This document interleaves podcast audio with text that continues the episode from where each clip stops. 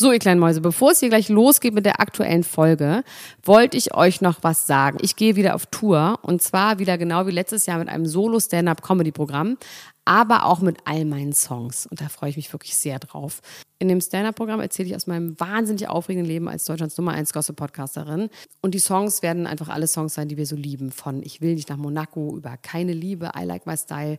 Da ist auf jeden Fall für jeden was dabei. Das Programm heißt, sie hat immer nett gegrüßt und ich bin zwischen dem 28. September und 23. November diesen Jahres in Stuttgart, Köln, Frankfurt, Bremen, München, Hamburg, Hannover und in Berlin. Kauft euch doch mal ein Ticket, wenn ihr die Folge hört. Den Link findet ihr in den Show Notes. Ich freue mich auf euch. So, und jetzt geht's los mit der Folge. Die Niemand muss ein Promi sein Lunchbreak mit Elena Gruschka und Max Lessmann. Herzlich willkommen zu einer brandneuen Episode Niemand muss ein Promi sein Lunchbreak. Pünktlich zur Mittagspause liefern Dr. Elena Gruschka und ich, Max Richard Essmann Gonzales, euch die heißesten Promi-News des Tages. Und los geht's!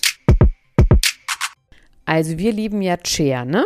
Und ich liebe sie alleine schon deswegen, weil Kim Kardashian sie liebt und ihre wirklich ikonischen Outfits aus den 70ern regelmäßig als Inspiration für Partys nimmt. Cher ist übrigens auch Armenian, genauso wie die Kardashians. Außerdem lieben wir sie dafür, wie sie auf den Rat ihrer Mutter damals geantwortet hat, sich einen reichen Mann zu suchen. Mama, I am a rich man. Das gibt es inzwischen sogar als T-Shirt. Außerdem liebe ich ihr Twitter-Game, in dem sie oft Gespräche mit eben dieser Mutter wiedergibt, die inzwischen ja wirklich tausend Jahre alt sein muss. Und natürlich mögen wir auch ihr äh, Plastic Surgery Game und wie sie aussieht und so. Ich habe allerdings gesehen, dass sie sich bei Twitter manchmal super absurd mit Will be back soon oder Out for a Coffee verabschiedet. Das finde ich irgendwie süß, aber auch ein bisschen komisch. Grundsätzlich kann man aber sagen, Cher ist richtig gut drauf. Und wir erinnern uns auch an den Elefanten, den sie gerettet hat, den einsamsten Elefanten der Welt. Jetzt hat sie aber gerade einen Shitstorm geerntet. Sie nimmt sehr emotional am George Floyd-Prozess teil und twittert darüber die ganze Zeit. Und sie hat getwittert, dass sie zu ihrer Mutter gesagt hat, dass sie glaubt, dass wenn sie vor Ort gewesen wäre, sie hätte helfen können. Ich bin mir sicher, das hat sie zu 100 Prozent aus reiner Liebe gesagt, aber wenn man sich die Zeugenaussagen der Menschen ansieht, die tatsächlich vor Ort waren und die sehr unglücklich darüber waren, dass sie nicht geholfen haben und man ihnen auch glaubt, dass sie wirklich alles versucht haben, ist das natürlich etwas unglücklich formuliert. Ihr wird außerdem White Savior-Tum vorgeworfen und die Verharmlosung von Rassismus. Viele sagen aber auch, mein Gott, wenn eine alte Dame im Gefühl hat, sie hätte so gerne geholfen, wenn sie vor Ort gewesen wäre, dann ist das auch was Schönes. So kann man ja auch verstehen. Cher hat sich erstmal auch so ein bisschen doof gerechtfertigt und hat gesagt, ich bin Cher und du weißt überhaupt nicht, zu was ich in der Lage bin. Und wahrscheinlich hätte es einen Unterschied gemacht, wenn Cher da gewesen wäre. Aber dann hat sie sich am Ende doch auch sehr aufrichtig entschuldigt und hat gesagt, ey, ich habe gerade mit einer Freundin telefoniert. Und die hat gesagt, Chair, wenn sich Leute verletzt fühlen, dann hört man einfach mal zu und guckt, ob man sich doch nachvollziehen kann und dann entschuldigt man sich bitte schön. Und darum geht's ja im Moment, wie wir alle wissen, es geht um Zuhören, es geht um Versöhnung und es geht um Verständnis. Huh, und deswegen dürfen wir Cher weiterhin lieben. Puh, mein Gott, nochmal Glück gehabt. Wolltest du schon immer so gut drauf sein wie Ross Anthony? Das ist bald endlich möglich, denn der Broses Star veröffentlicht am 7. Mai sein neues Buch Gute Laune glänzt und glitzert und damit quasi die Anleitung zum Dauergrinsen. Ganz so eindeutig soll es dann aber doch nicht werden. Ross möchte in dem Buch unter anderem auch über Missbrauch und Drogenprobleme sprechen. Das gefällt mir schon ein bisschen besser, auch wenn es komisch klingt, weil es natürlich authentischer ist. Schließlich kann man noch so viel lächeln. Wenn man im Innern nicht glücklich ist, dann bekommt man davon höchstens einen Kieferkrampf.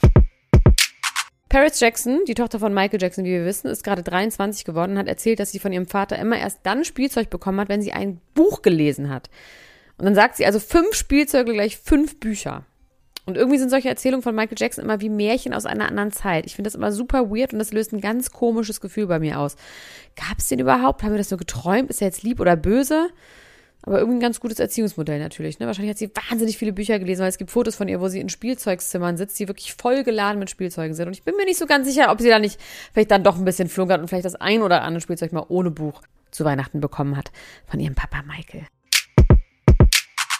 Ihr wisst es vielleicht, ich liebe Trash-TV. Für den Wahnsinn, der da passiert, aber auch für die echten, wahren Gefühle. Der Cast für Kampf der Reality Stars wurde gestern veröffentlicht und da ist wirklich einiges dabei, was die Gefühlspalette angeht.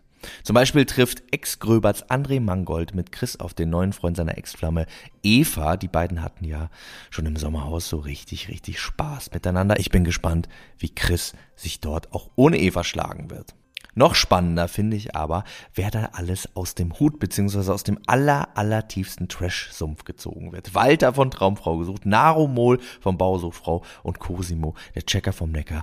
Are you fucking kidding me? Abgerundet wird das Ganze noch durch meinen spirituellen Führer Mike Heiter und seine neue Freundin Laura Morante. Und das ist erst die Spitze des Eisbergs. Am 22. Juli geht das Ganze erst los, aber ich bin jetzt schon fick und fertig.